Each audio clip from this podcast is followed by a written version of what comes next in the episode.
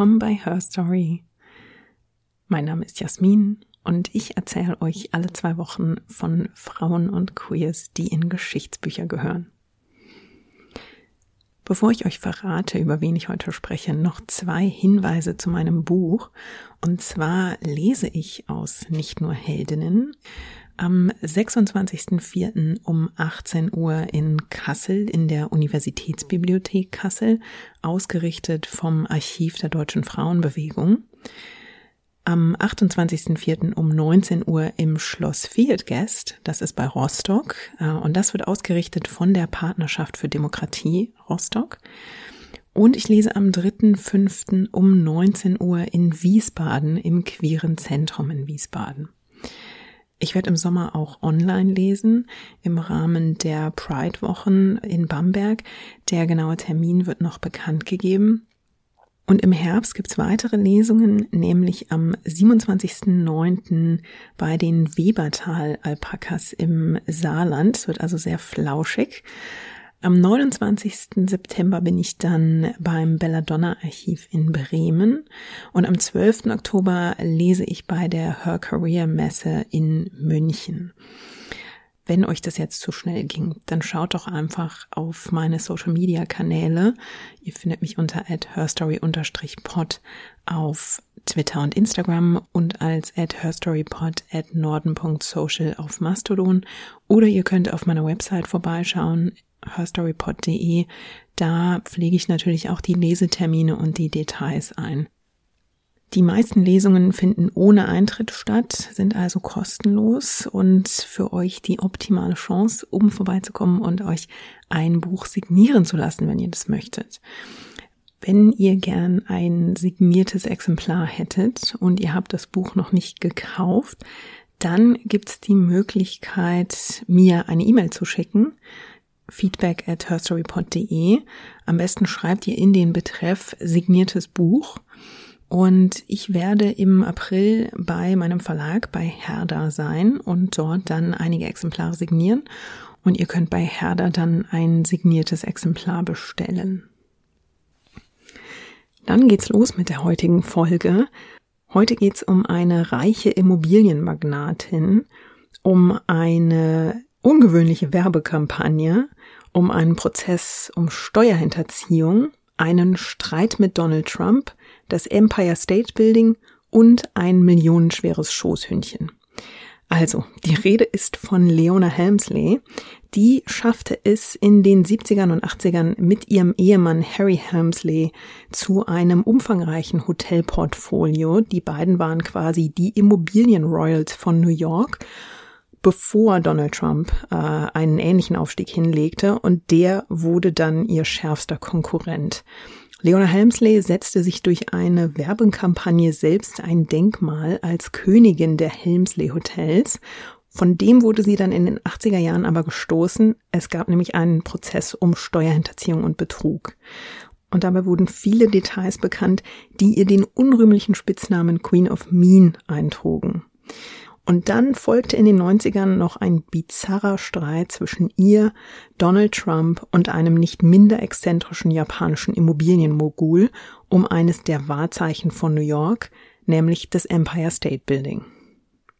Heute wird's wirklich eine wilde Geschichte und wir haben eine Frau, die wirklich nicht zum Vorbild taugt. Also los geht's. Ja, über Leona Helmsleys frühe Jahre ist herzlich wenig bekannt. Ihre bescheidenen Anfänge dürften sie relativ wenig interessiert haben, nachdem sie es zu Wohlstand gebracht hatte, also haben sich relativ wenige Spuren erhalten. Klar ist, dass sie am 4. Juli 1920 geboren wurde, wobei sich auch immer mal wieder die Jahre 1918 und 1919 als Angaben ihres Geburtsjahres finden, aber am häufigsten trifft man doch auf 1920. Ihr Geburtsname war Leona Mindy Rosenthal und sie wuchs in einer polnisch-jüdischen Familie in Brooklyn auf. Ihre Mutter Aida war Hausfrau, der Vater Morris war ein Hutmacher. Sie hatte auch einen Bruder, aber auf den bin ich auch erst in einem Nachruf auf sie gestoßen, sonst findet man zu dem erstmal gar nichts. Ja, und Leona Rosenthal, wie sie also gebürtig hieß, die begann nach der Highschool offenbar ein Studium, das sie aber schon nach wenigen Semestern abbrach. Sie änderte in den Jahren danach dann ihren Nachnamen offiziell von Rosenthal zu Roberts. Was die Motivation dahinter war, erfahren wir auch nicht. Sie behauptet dann später, sie habe als Model für, als Werbemodel für die Zigarettenmarke Chesterfield gearbeitet. Beweise dafür sind aber bis heute auch noch nicht aufgetaucht. Also ihr merkt schon, die frühen Jahre von Leona Helmsley, die bleiben wirklich weitgehend im Dunkeln. Und das war ihr, glaube ich, auch ganz recht so. Auch zu ihren ersten beiden Ehen kursieren unterschiedliche Jahreszahlen. Entweder Ende der 30er oder Anfang der 40er heiratete sie den Anwalt Leo Panzira, mit dem sie dann 1940 einen Sohn bekam. Jay Panzira war das einzige Kind. Die Ehe zu Leo Panzira ging dann 1952 in die Brüche und vermutlich schon im Jahr darauf heiratete sie dann den Textilunternehmer Joe Lubin. Auch diese Ehe scheiterte, aber mit der Besonderheit, dass die beiden sich scheiden ließen, sich dann versöhnten, nochmal heirateten und ja, es beim zweiten Versuch eben wieder nicht klappte, man ließ sich also nochmal scheiden. Was und ob Leona Helmsley in dieser Zeit gearbeitet hat oder ob sie die Rolle als Unternehmergattin und Hausfrau, auch das bleibt weitgehend offen. In den 60er Jahren trat sie dann offenbar einen Job als Sekretärin in einer Immobilienfirma an. Diese Firma hieß Peace and Element und dort arbeitete sie sich hoch. Erst zur Immobilienmaklerin, dann sogar zum Senior Vice President und später übernahm sie dann die Führung einer Tochterfirma des Unternehmens namens Sutton and Town Residential. Sie verkaufte also Wohnimmobilien und mit diesem Job sei sie selbst zur Millionärin geworden, noch bevor sie Ende der 60er Jahre Harry Helmsley traf. So erzählte das zumindest Leona Helmsley später immer und untermauerte diese Aussage damit, dass sie damals immerhin schon selbst zwei Fellmäntel besaß, die sie sich selbst gekauft hatte. Wer war also dieser Harry Helmsley? Harry Helmsley war durch Fleiß und kluge Deals von bescheidenen Anfängen bereits zu einem Immobilienmagnaten aufgestiegen.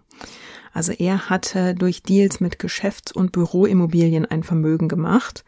Und zwar hatte er während der großen Depression 1929 billig eingekauft und bildete dann später mit dem Rechtsanwalt Lawrence Wien eine Art Syndikat. Das klingt jetzt ein bisschen nach Mafia. Also die beiden sammelten das Geld anonymer Investoren ein und legten es dann in Immobilien an, zum Beispiel im Empire State Building, einem der ikonischsten Gebäude von New York.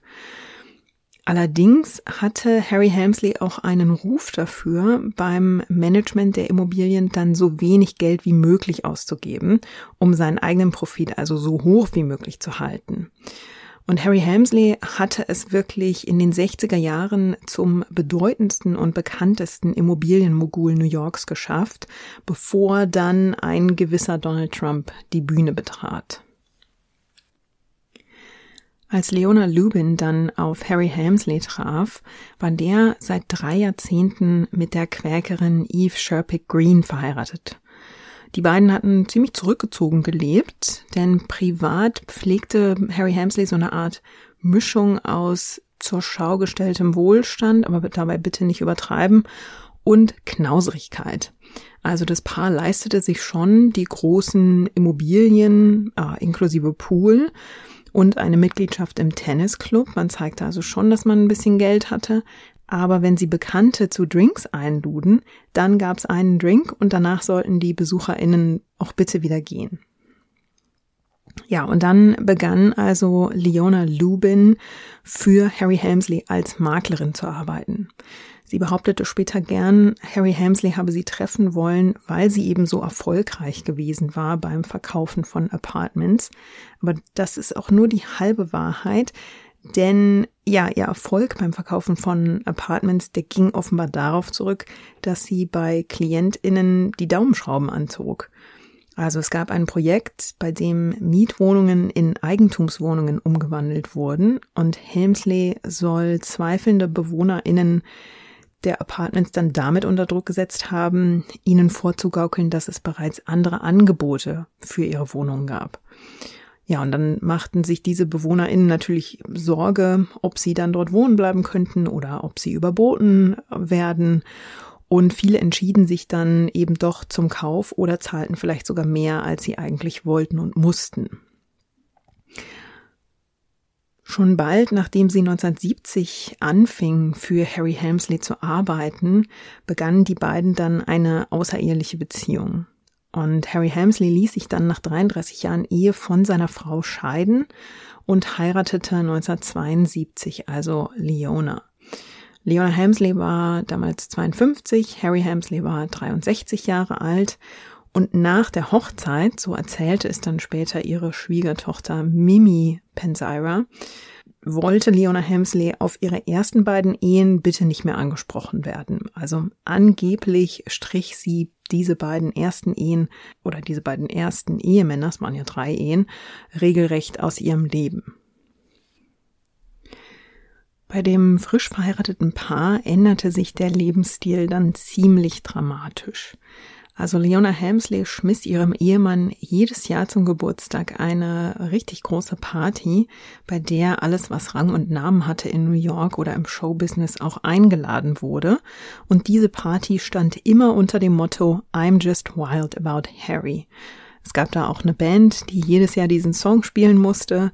Ja, und die beiden tauchten nun regelmäßig bei High Society Events auf. Wichtiger war aber, dass die beiden ihre jeweiligen, ihren jeweiligen Geschäftssinn jetzt zusammenbrachten. Und damit bauten sie dann wirklich ein wahres Imperium auf. Also Harry Helmsley hatte bis dahin ja vor allem in Büroimmobilien investiert. Es gab einen Ausflug in Wohnimmobilien, der hatte ihm aber mit seinem billigen Managementstil wirklich nichts als Scherereien und Beschwerden und Streits mit MieterInnen eingebracht. Da war er dann völlig entnervt und hat dann gemerkt, das ist nun nicht der Bereich, in dem er sich weiter betätigen sollte. Und Leona und Harry Helmsley beschlossen nun vermehrt in Hotels zu investieren. Dabei gab es dann eine Aufgabenteilung. Also Harry kaufte ein und Leona ließ die Hotels ausstatten. Sie führte die Hotels und sie überwachte das Tagesgeschäft. Gemeinsam besaßen die beiden dann zwischenzeitlich 30 Hotels und 1974 begannen die Arbeiten am Helmsley Palace Hotel, dem Kronjuwel unter ihren Hotelimmobilien. Das Hotel wurde von der Designerin Sarah Lee ausgestattet und zwar nur vom Feinsten oder was man in der luxussüchtigen Oberschicht ebenso für das Feinste hält. Also eine Marmorlobby mit offenem Kamin, Kristalllüster in den Ballsälen, goldene Balustraden, Golddecken, Seidentapeten, ein Telefon bei der Badewanne in jedem Zimmer, all solche Dinge. Und an Zimmern mangelte es auch nicht, denn der Übernachtungstempel hatte 1143 Hotelzimmer. Und die Palastvorsteherin war Leona Helmsley. Ja, und 1143 Hotelzimmer, die muss man erstmal vollkriegen. Also musste eine Werbekampagne her. Und diese Werbekampagne, die machte Leona Helmsley dann wirklich landesweit bekannt. Die New Yorker Oberschicht hatte ja schon immer mal Anekdoten gehört oder auch selbst erlebt, die ihr feuriges Temperament offenlegten und ziemlich deutlich machten, wie schlecht sie mit Angestellten oder in Anführungsstrichen Untergebenen umging. Also wer in puncto Geld nicht auf ihrem Level war, auf, auf diese Menschen sah sie herab und die behandelte sie auch sehr herablassend. Die Frau, die diese Werbekampagne entwickelte, die schilderte später Leona Helmsleys Ausbruch, nachdem sie befand, dass die Handtücher im Hotel nicht dick und flauschig genug waren. Und dass Helmsee darüber also jetzt nicht einfach nur die Kontenance verlor, sondern Angestellte wirklich zur Schnecke machte und dabei verbal übergriffig wurde, das galt im New York der damaligen Zeit äh, dann als, hier ist eine anspruchsvolle Frau der Oberschicht, die eben genau wusste, was sie wollte. So wurde diese Werbekampagne quasi geboren aus so einem Denken. Und daraus entstand dann die Werbekampagne, die Leona Helmsley mit diesem Werbespruch inszenierte. Der ging nämlich so, das Helmsley Palace Hotel ist der einzige Palast, in dem die Königin selbst Wache steht.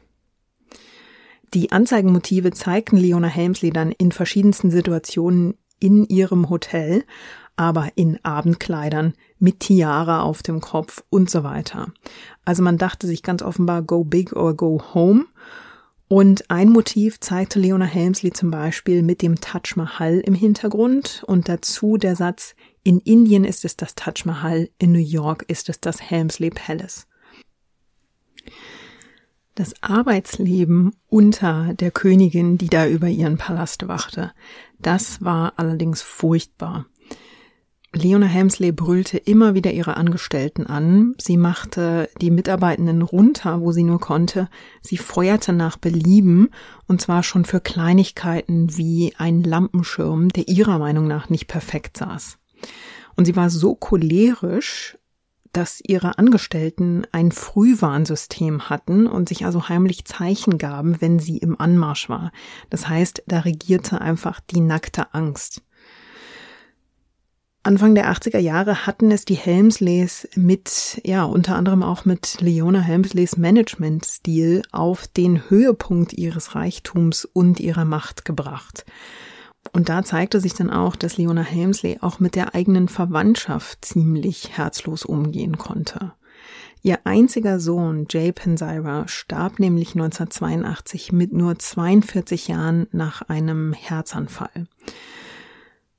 Jay Penzyra hinterließ eine Witwe und vier Kinder und Harry Helmsley ließ den Leichnam seines Stiefsohns zwar von Florida nach New York fliegen zur Beerdigung, versuchte aber der angeheirateten Schwiegertochter den Flug in Rechnung zu stellen.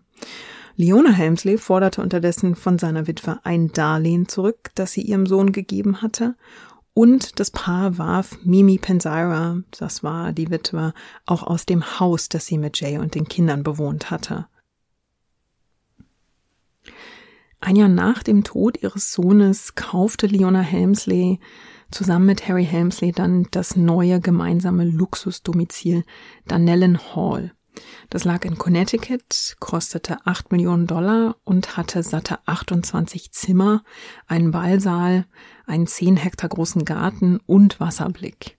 Und diese Bleibe, die leisteten sie sich zusätzlich zum Penthouse am Central Park in New York zur Luxuswohnung in Palm Beach in Florida und zum Anwesen in Phoenix in Arizona, das sie also schon besaßen.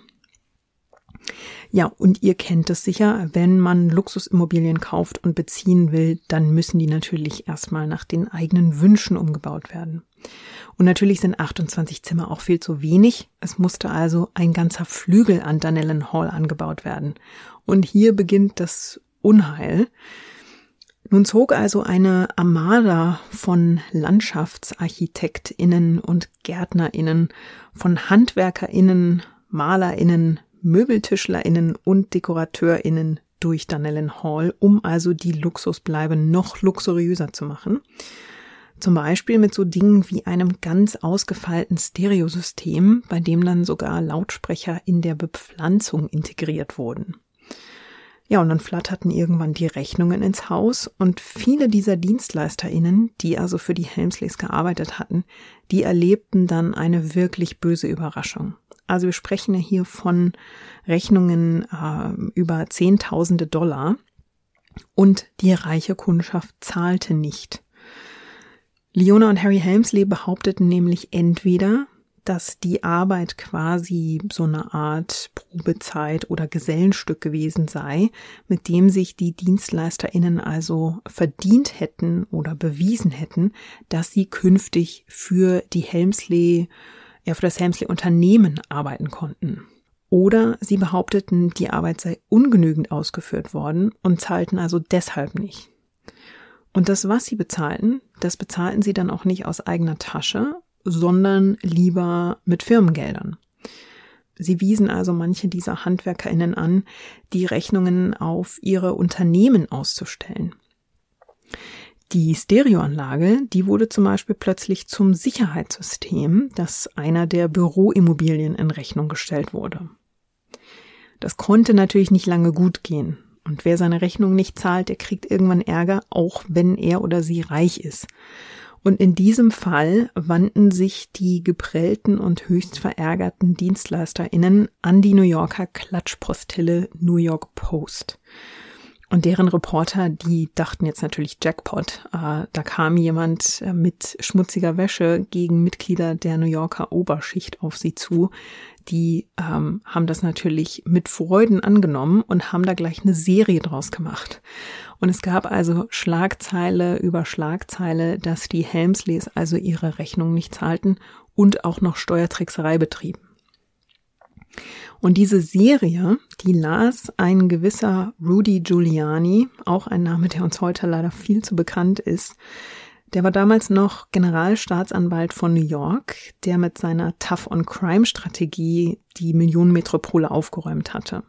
Nun ist es auch nicht ganz unstrittig, wie er dabei vorging, aber jedenfalls las Giuliani die New York Post und beschloss also, wenn ihm die Beweise schon auf dem Silbertablett quasi präsentiert werden, dann ähm, will er die Chance doch nutzen. Das war also im Jahr 1986. Und da stolperte Leona Helmsley auch noch über eine andere juristische Affäre. Helmsley trug wahnsinnig gern Diamanten und teuren Schmuck. Wir erinnern uns an die Tiara für die Werbekampagne. Und sie wurde 1986 dann beschuldigt, sich Juwelen im Wert von fast 500.000 Dollar gekauft zu haben, aber die eben nicht versteuert zu haben. Dieser Fall ging vor Gericht und Leona Helmsley konnte da noch einigermaßen glaubhaft die Naive spielen und behaupten, sie dachte eben, die Steuer sei im Kaufpreis inbegriffen. Das war nun in diesem Fall aber nicht so, aber sie schafft es tatsächlich davon zu kommen und es war in dem Fall der Juwelier, der also dafür zur Rechenschaft gezogen wurde. Und als Giuliani den Helmsleys nun aber wegen ihrer Geschäfte auf die Spur kam, da flatterten ihnen dann erneut unschöne Nachrichten ins Haus. 1987 wurden Harry und Leona Helmsley nämlich angeklagt. Im Frühjahr 1988 mussten sie dann von Medien und Schaulustigen umringt ihre Fingerabdrücke abgeben und sich auch polizeilich fotografieren lassen. Nun war Harry Helmsley zu diesem Zeitpunkt schon 79 Jahre alt. Er wurde relativ schnell für verhandlungsunfähig befunden und damit stand Leona Helmsley dann 1989 mit 69 Jahren zwei Monate lang allein vor Gericht und musste sich dort wegen Steuerbetrug, Steuerhinterziehung und Erpressung verantworten. Vor Gericht wurde nun endgültig ihr Spitzname Queen of Mean, also die Königin der Gemeinheiten, zementiert. Da sagten nun nämlich reihenweise ehemalige Angestellte aus, wie herablassend sie MitarbeiterInnen behandelt und auch psychisch gequält hatte. Und ihre ehemalige Haushälterin, eine Frau namens Elizabeth, die erinnerte sich vor Gericht an einen Satz, den Leona Helmsley zu ihr gesagt haben soll. Zitat, wir zahlen keine Steuern, nur die kleinen Leute zahlen Steuern. Zitat Ende. Leona Hemsley hat stets abgestritten, dass sie diesen Satz gesagt hat. Er passte aber so zu ihrem Image, dass der Satz wirklich an ihr kleben blieb, egal ob sie ihn nun gesagt hat oder nicht. Ihr Anwalt warf vor Gericht dann einmal ein, dass in der Anklage ja nicht über Helmsleys Charakter verhandelt werde, sondern über Steuervergehen. Das half aber nichts. Nach zwei Monaten Prozess wurde Leona Helmsley 1989 von den Geschworenen schuldig gesprochen und zu vier Jahren Haft und 7,1 Millionen Dollar Strafe verurteilt. Vor dem Gericht standen Schaulustige, die über das Urteil jubelten. Leona Helmsley musste von ihrer Strafe allerdings nur 18 Monate in einem Gefängnis in Connecticut absitzen und verbrachte dann noch drei Monate unter Hausarrest in ihrem Penthouse mit Blick auf den Central Park. Danach zog sie sich ziemlich stark aus der Öffentlichkeit zurück. Ähm, die Helmsleys hatten sich ja einen Alterssitz in Arizona zugelegt und dort starb Harry Helmsley im Jahr 1997. Leona Helmsley sagte damals, Zitat, mein Märchen ist vorbei. Wie Aschenbrödel musste sie jetzt aber nicht leben, denn Harry Helmsley hinterließ seiner Frau seinen Konzern und sein Vermögen. Das waren fünf Milliarden Dollar. Leona Helmsley wurde CEO des Konzerns und übersah nun also die zu verwaltenden Immobilien, darunter das Empire State Building. Und das war, ähm, als sie quasi die Verwaltung übernahm, schon seit Jahren ein Zankapfel. Das Empire State Building ist ja wirklich das architektonische oder eins der wichtigsten architektonischen Wahrzeichen New Yorks.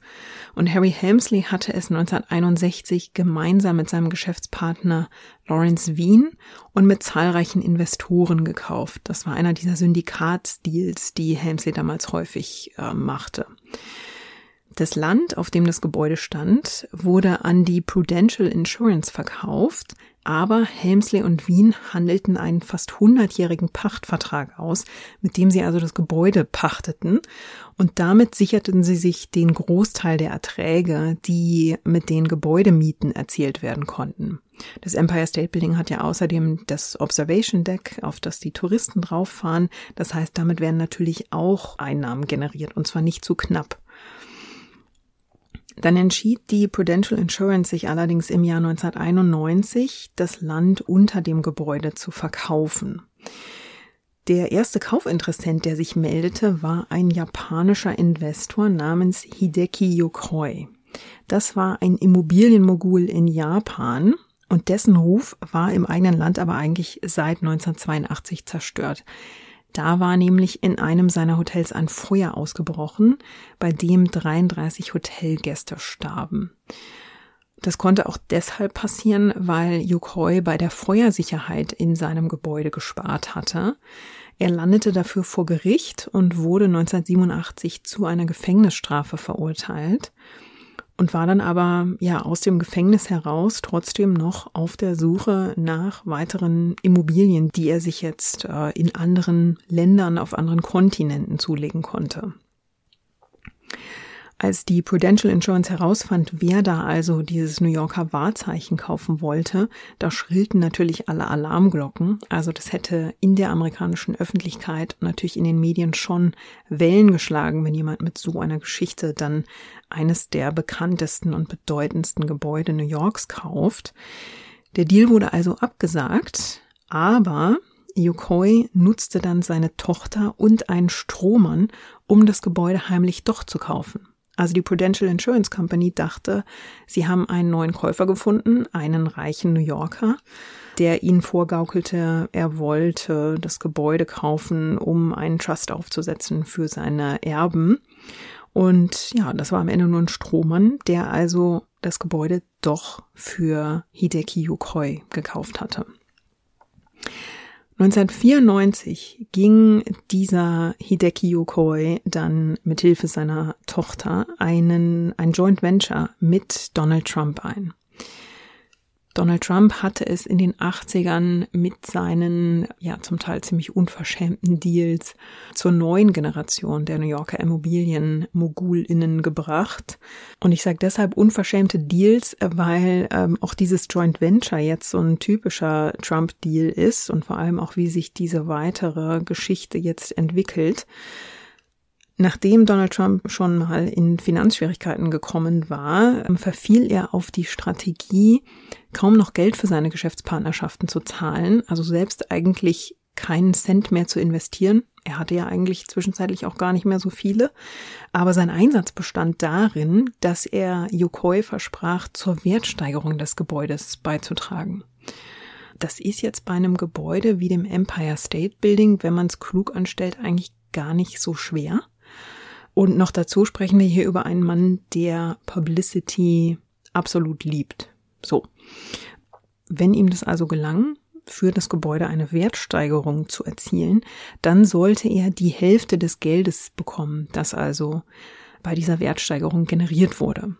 Wir sprechen ja also von Millionen von Dollar, die Trump verdienen konnte, obwohl er selbst also kaum einen Cent investiert hatte. Um nun dieses Gebäude wertvoller zu machen, wollte er die Pachtvereinbarung auflösen.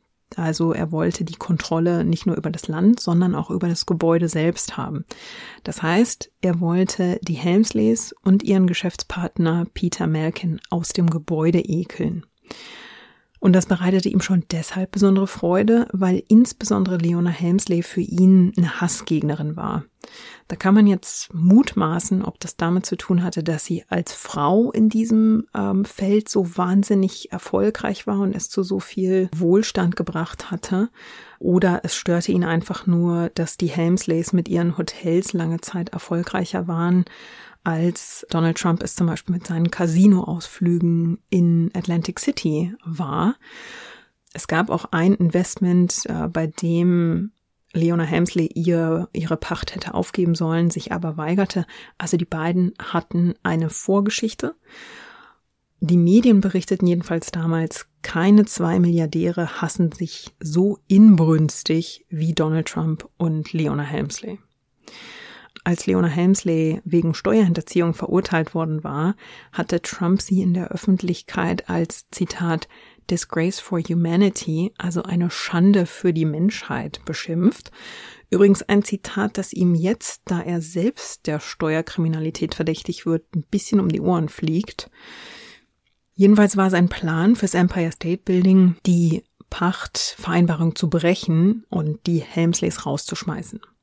Da machte sich Trump jetzt zu Nutzen, dass äh, die Helmsleys ja dafür bekannt waren, ihre Büroimmobilien ziemlich ja billig zu managen. Und Trump nutzte jetzt also dieses Wissen medienwirksam, um zu behaupten, dass Leona und Harry Helmsley das Empire State Building verkommen ließen. Also Trump dichtete dem Gebäude eine Rattenplage an und sprach vom Empire State Building als ein Zitat High-Rise Slum. So schlecht werde es verwaltet. Das machte natürlich Schlagzeilen und Trump legte nach, erreichte nämlich eine mehr als 70-seitige Beschwerde mit angeblichen Mängeln ein, die allerdings von einem Richter äh, zurückgewiesen wurde. Um eine ziemlich lange Geschichte jetzt kurz zu machen, der ganze Plan implodierte und führte zu jahrelangen Rechtsstreitigkeiten. Also Hideki Yokoi, der ja im Gefängnis saß, verklagte seine eigene Tochter im Streit darüber, wer das Gebäude denn nun besaß, er oder sie. Trump verklagte die Helmsleys, um sie aus dem Gebäude werfen zu lassen.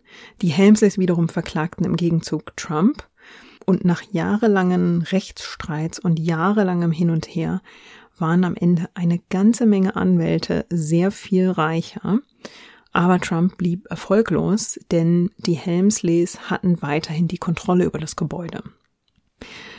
2002 verkaufte Trump dann seinen Anteil am Empire State Building an Peter Malkin und machte dann doch noch ein hübsches Sümmchen, nämlich rund 8 Millionen Dollar. Das war zwar weniger, als er erhofft hatte, aber auch nicht so schlecht, wenn man selbst kein Geld investiert hat. Also bei diesem Deal, da stehen uns, glaube ich, ein bisschen die Haare zu Berge, wie man ähm, nichts investiert, ähm, Leute in Verruf bringt, auch wenn diese Leute jetzt nicht besonders sympathisch sind, und am Ende damit noch Millionen machen kann. Also, dass das überhaupt funktioniert, macht einen ziemlich sprachlos. Leona Helmsley war über den Deal aber sicher froh, denn fünf Jahre nach Harry Helmsleys Tod und elf Jahre nachdem der Zoff um das Gebäude also begonnen hatte, konnte sie da jetzt endlich einen Schlussstrich drunter ziehen. Aber das Ende ihrer juristischen Probleme war das auch nicht. Denn schon 1997 hatte es erneut ein Verfahren gegen sie gegeben wegen Bilanzfälschung und Investorenbetrug.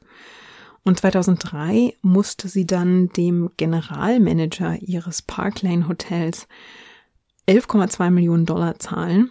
Die Summe wurde dann später auf eine halbe Million Dollar reduziert. Der Grund war Diskriminierung Sie hatte nämlich den Manager gefeuert, nachdem sie erfahren hatte, dass er schwul war. Nur wenige Jahre später, 2006, übergab sie dann schließlich die Kontrolle des Tagesgeschäfts an ihren Geschäftspartner Peter Malkin. Da war sie schon Mitte 80. In ihren letzten Lebensjahren engagierte sich Helmsley dann für wohltätige Zwecke plötzlich. Sie spendete 25 Millionen Dollar an das New York Presbyterian Hospital. Sie spendete Millionenbeträge an die 9-11 Hinterbliebenen und auch für die Opfer des Hurricanes Katrina. Leona Helmsley starb 2007 mit 87 Jahren, dann ausgerechnet in dem Haus, das sie einst hinter Gitter gebracht hatte, nämlich ihre Luxusresidenz Dunellen Hall. Und wenn man jetzt denkt, damit ist die Geschichte beendet, Nicht ganz. Ein Ass und ein Gerichtsverfahren hatte Leona Helmsley dann auch noch nach ihrem Tod im Ärmel. In ihrem Testament hinterließ Leona Helmsley ihrem Schoßhündchen nämlich 12 Millionen Dollar. Das Tier hat übrigens den schönen Namen Trouble. Und diese Verfügung landete natürlich, wie sollte es anders sein, im Streit ums Erbe auch noch vor Gericht. Und ein Richter strich die Summe von 12 Millionen dann auf 2 Millionen Dollar zusammen. Und wenn ihr euch wundert, wofür eine Vierbeinerin so viel Geld braucht, also Trouble bekam erstklassige Fellpflege und hatte auch einen Bodyguard. Helmsleys Bruder weigerte sich nach Leona Helmsleys Tod, sich um Trouble zu kümmern und deswegen musste die Malteser Hündin dann von New York nach Florida umziehen, wo sich der Manager des Helmsley Sandcastle Hotel, also bis zu ihrem Tod, um Trouble kümmerte. Und Malteser Hündchen Trouble starb dann 2011 und wer nun wiederum ihr Erbe bekam, das äh, ist mir ehrlich gesagt nicht ganz klar. Aber damit sind wir jetzt wirklich am Ende dieser ziemlich wilden Geschichte angekommen. Wenn ihr Gedanken zur Episode habt, wenn ihr Vorschläge für künftige Episoden habt, schickt mir gern eine E-Mail an feedback at herstorypod.de. Ihr könnt euer Feedback auch auf Social Media abgeben. Ihr findet mich auf Instagram und Twitter unter at herstory-pod und auf Mastodon als at herstorypod at norden.social. Ich sage danke fürs Zuhören. Wir hören uns wieder in zwei Wochen mit einer neuen spannenden Biografie. Und bis dahin, passt auf euch auf und lasst es euch gut gehen.